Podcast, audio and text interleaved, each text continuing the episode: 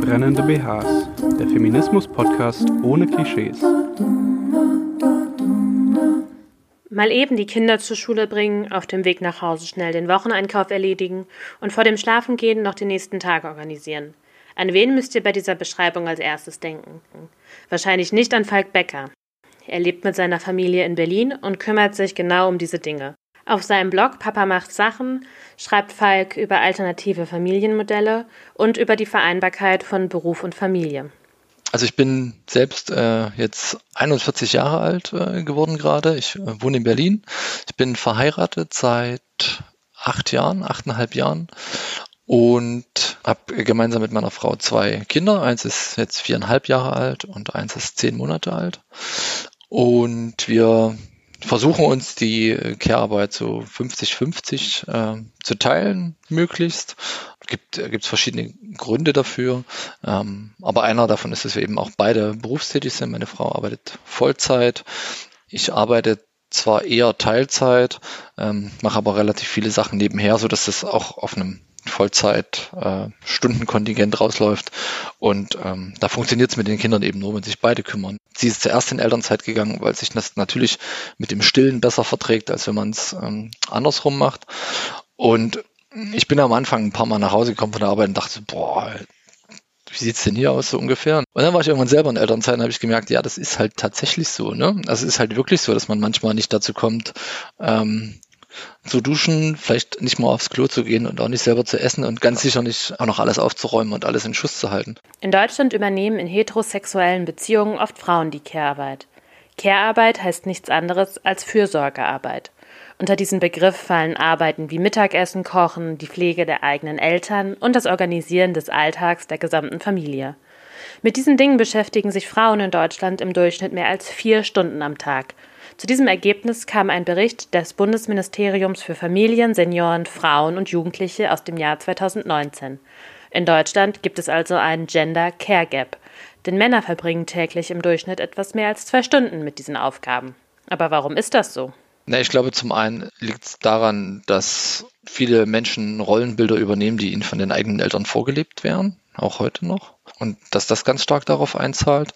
Ähm, und zum Zweiten, wobei das aus meiner Sicht so ein Henne-Ei-Problem ist natürlich, ähm, sind so Themen wie äh, Gender Pay Gap, ähm, die grundsätzliche Verteilung, dass nur sechs Prozent der äh, Männer in Teilzeit arbeiten, aber irgendwie ein viel, viel größerer Prozentsatz ähm, an Frauen.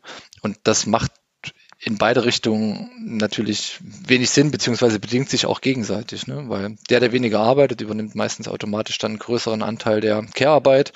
Wenn er aber mehr Care-Arbeit macht, kann er natürlich auch weniger arbeiten. Wenn er weniger arbeitet, macht er wahrscheinlich seltener Karriere. Wenn er weniger Karriere macht, verdient er meistens weniger. Also das ist halt, das ist halt so ein Teufelskreis, ähm, den man nur durchbrechen kann, wenn man versucht, ähm, ja, das Ganze mal umzukehren. Und das natürlich möglichst auf einer gesamtgesellschaftlichen Basis. Männer selbst können natürlich sehr, sehr viel dafür tun. Ne? Die könnten natürlich ähm, ganz selbstverständlich Elternzeit nehmen, vorangehen, sagen, ich, ja, nee, ich kann heute das Meeting heute Nachmittag nicht machen. Ich muss mein Kind von der Kita abholen und ich kann, oder ich muss nach Hause gehen, mein Kind ist krank. Und wenn wenn alle Väter das machen würden, ständig und immer und in Elternzeit gehen und man sich verlassen kann, dass jeder Vater, den man einstellt, auch irgendwann in Elternzeit geht oder junge, jeder junge Mann, dann wäre es halt irgendwann egal für Unternehmen, ob sie Männer oder Frauen einstellen, weil die, die fallen halt irgendwann aus als Eltern. Das ist, wäre dann ganz normal.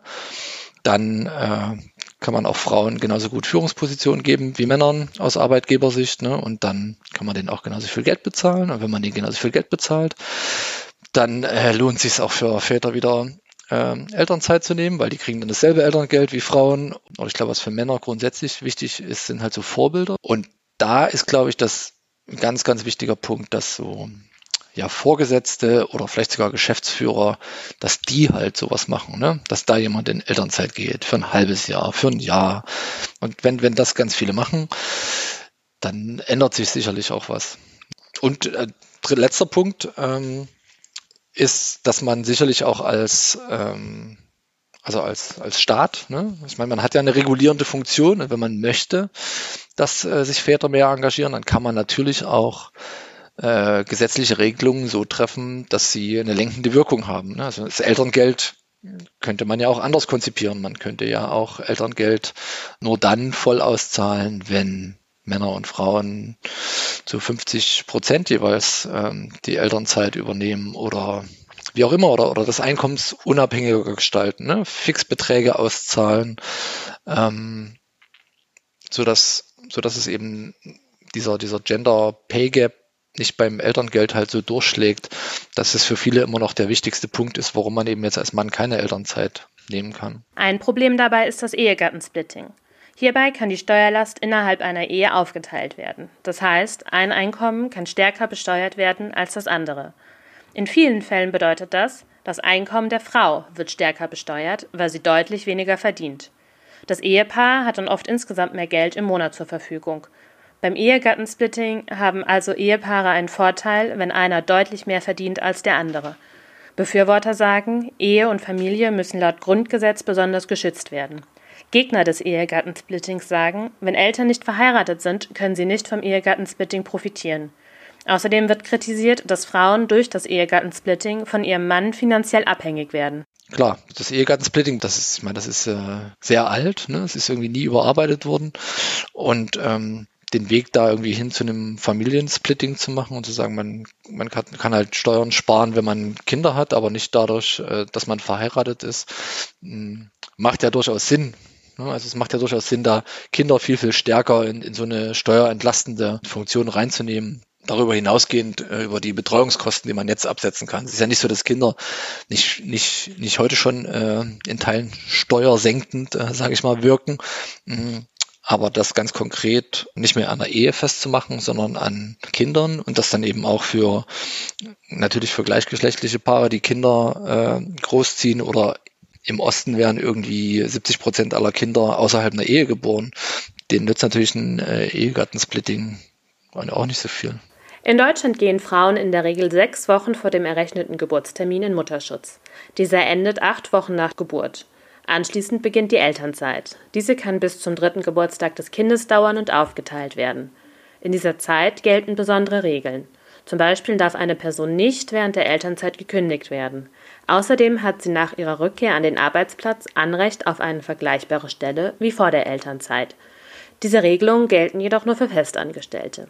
In Deutschland gehen vor allem Frauen in Elternzeit. Eine Studie des Deutschen Instituts für Wirtschaft zeigt, nur vier von zehn Vätern gehen überhaupt in Elternzeit. Viele von ihnen bleiben nur zwei Monate zu Hause. Im Berufsumfeld, ich war damals noch angestellt, als ich meine erste Elternzeit genommen habe. Ähm, und da, als ich da gesagt habe, ich mache mach ein halbes Jahr Elternzeit, das fand mein Chef äh, nicht komisch, kann man nicht sagen, aber er hat gesagt, Mann, willst du es wirklich machen und so. Mh, mm, wenn die so klein sind, dann da ist er, da ist, kannst du ja gar nichts mit denen anfangen und willst, muss das wirklich, also der war da ein bisschen überrascht, aber für ihn war das eher so ein Verlust für die Firma, glaube ich. Ähm, hat natürlich super funktioniert. Äh, niemand ist da unersetzbar. Ansonsten grundsätzlich gab es aber da auch wenige äh, negative, also ich habe sehr, sehr wenige negative Erfahrungen gemacht. Gibt eher Leute, die die da interessiert nachfragen und fragen, warum ich das mache. Auch jetzt, ich bin jetzt selbstständig als IT-Berater, als Freiberufler und arbeite einfach tatsächlich eher drei Tage die Woche als fünf Tage die Woche und gebe das auch immer so an. Und wenn ich dann mit Kollegen zusammenarbeite, kommt relativ schnell das Gespräch darauf, warum ich nur drei Tage die Woche arbeite. Ich könnte doch viel mehr Geld verdienen, wenn ich fünf Tage die Woche arbeite. Die Gespräche sind dann meistens äh, ziemlich interessant, weil die Leute einen erst überhaupt nicht verstehen. Und wenn man dann mal so ein bisschen aufdröselt, warum man das macht und warum man das jetzt macht, wenn die Kinder eben klein sind und man da auch sehr, sehr viel mitnehmen kann und sehr, sehr viel äh, für sich selbst mitnehmen kann, was für mich dann in dem Moment wichtiger ist als das Geld, dann verstehen das auch viele, auch die, die keine Kinder haben, verstehen das dann oft. Ähm, aber es ist immer erstmal ein Weg. Man muss denen das immer erstmal erklären. Das ist eigentlich für niemanden so ein, so ein No-Brainer, wie es unter Müttern jetzt vielleicht wäre. Viele junge Männer sagen, dass Gleichberechtigung für sie selbstverständlich ist. Aber zeigt sich das auch in ihrem Alltag? Sicherlich sehen sich auch viele, viele junge Männer so, dass sie sagen, ja, ne, also wenn ich ein Kind habe, dann kümmere ich mich dann schon auch drum. Aber Ich meine, was heißt denn das? Ich kümmere mich dann auch schon drum. Heißt das, dass ich einmal die Woche mit dem Kind auf den Spielplatz gehe, wenn ich dann von der Arbeit komme? Also was heißt das denn ganz konkret? Wie soll denn, wie soll denn unser erstes Jahr mit Kind aussehen? Wer ist wann zu Hause? Wer kümmert sich wie? Wie soll denn die Woche danach aussehen? Was bedeutet das finanziell?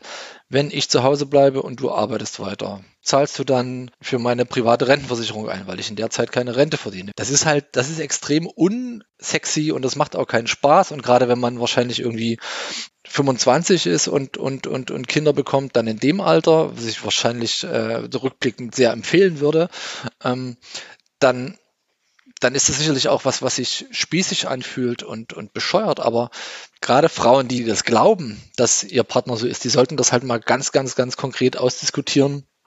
Ähm, und damit meine ich jetzt nicht einen Ehevertrag oder so, aber das auch mal aufschreiben und dann tatsächlich auch mal sagen, du willst ein Kind, okay, kannst, kannst du haben, aber das bedeutet halt für dich auch, ähm, dass du jetzt die nächsten drei Jahre dich eben auch relativ einschränken musst, bis das ein bisschen selbstständiger ist. Und weil über so einen Zeithorizont spricht man dann auf jeden Fall.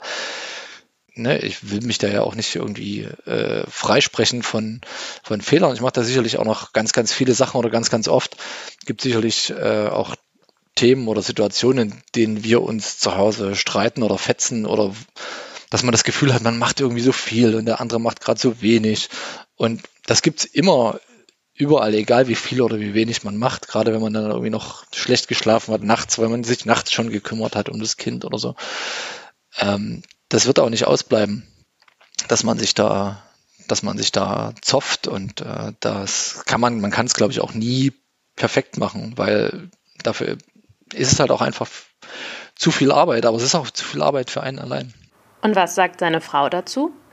Für sie ist das selbstverständlich und sie findet auch, dass das nicht gefeiert werden sollte, weil es eben ganz normal ist, wenn es Frauen machen, dann soll es bei Männern eben auch nicht gefeiert werden. Und das sehe ich genauso. Natürlich sind wir uns beide gegenseitig dankbar, dass es so funktioniert und dass, ähm, dass wir uns das ermöglichen, ähm, ja, klingt so doof, ne, trotz Kindern äh, irgendwie noch ein anderes Leben leben zu können.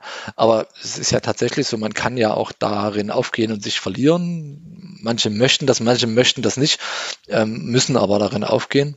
Grundsätzlich also sehe ich das auch so, dass man nicht dafür gefeiert werden sollte, ähm, wenn man glaubt, dass man das ganz gut macht und dass das ein gutes Beispiel für andere sein kann, dann ähm, kann man das aber ja schon auch ein bisschen versuchen zu, zu kommunizieren und äh, zu verkaufen. Und das ist sozusagen so ein bisschen meine Mission, ne? womit ich, worauf ich auch ähm, dann immer hinaus will. Und am Ende ähm, hat man ja auch sehr viel davon. Ne? Also ist ja nicht so, dass es, dass es jetzt nur äh, Leiden und äh, Aufgabe wäre, sondern äh, es ist auch so eine Klausel, aber Kinder geben einem ja schon auch was zurück. Nicht jeden Tag, aber Oft schon. Macht das Falk jetzt zum Feministen? Na, ich glaube, ich würde mich ungern selbst als ähm, Feministen äh, bezeichnen. Ich habe irgendwo mal äh, gesagt oder geschrieben, dass, dass es für mich nicht bedeutet, äh, auf die Straße zu gehen und für Frauenrechte einzutreten, sondern ähm, mich zu Hause um alles zu kümmern, so dass meine Frau auf die Straße gehen kann und sich selbst für Frauenrechte einsetzen kann, weil nützt ja nichts, wenn ich das mache und sie sich zu Hause um die Kinder kümmern. Das ist irgendwie so ein, das sieht halt schön aus, ne? aber das, das hilft ja der Sache am Ende nicht. Idealerweise äh, schafft man es, dass beide zusammen auf die Straße gehen und nimmt die Kinder noch mit, aber das geht halt nicht immer. Ich glaube, dass äh, Männer sehr viel tun können, um, um Feminismus zu unterstützen. Ich finde es immer ein bisschen schwierig, so da so die Fahne hochzuhalten oder sich so ein T-Shirt anzuziehen und zu sagen, ich bin Feminist und ähm, also das, das hilft halt keinem. Ähm, was halt hilft, ist tatsächlich ähm, da irgendwie Taten sprechen zu lassen oder zu unterstützen und zu versuchen, das System eben zu verändern. Und äh, je nachdem, welche Rolle und Funktion man hat, kann man das ja an ganz, ganz vielen Stellen tun. Ne? Also dafür zu sorgen, dass, keine Ahnung, dass Panels gleich besetzt sind, dass man bei Einstellungen darauf achtet, dass Frauen eingestellt werden, dass Frauen befördert werden, dass ähm, ja, dass man sich halt selbst an manchen Stellen einfach zurücknimmt und sagt, nee, das, ähm, keine Ahnung, ich kümmere mich jetzt um das und dann kann meine Frau oder diese Frau oder eine andere Frau oder eine Frau überhaupt ähm, kann dann äh, das tun, was eben die Außenwirkung hat und was, was ihr vielleicht tatsächlich weiterhilft. Brennende BHs ist ein Projekt des kreativen Medienlabors der Johannes Gutenberg Universität Mainz und wurde unterstützt durch die Film- und Mediennachwuchsförderung Rheinland-Pfalz. Redaktion Fabian Kling, Ronja Lauderbach, Katja Neitemeyer, Franziska Pfaff, Chiara Scherz und Jakob Villhauer. Im Intro und Outro hört ihr Wild Burn von Ailia Nereo.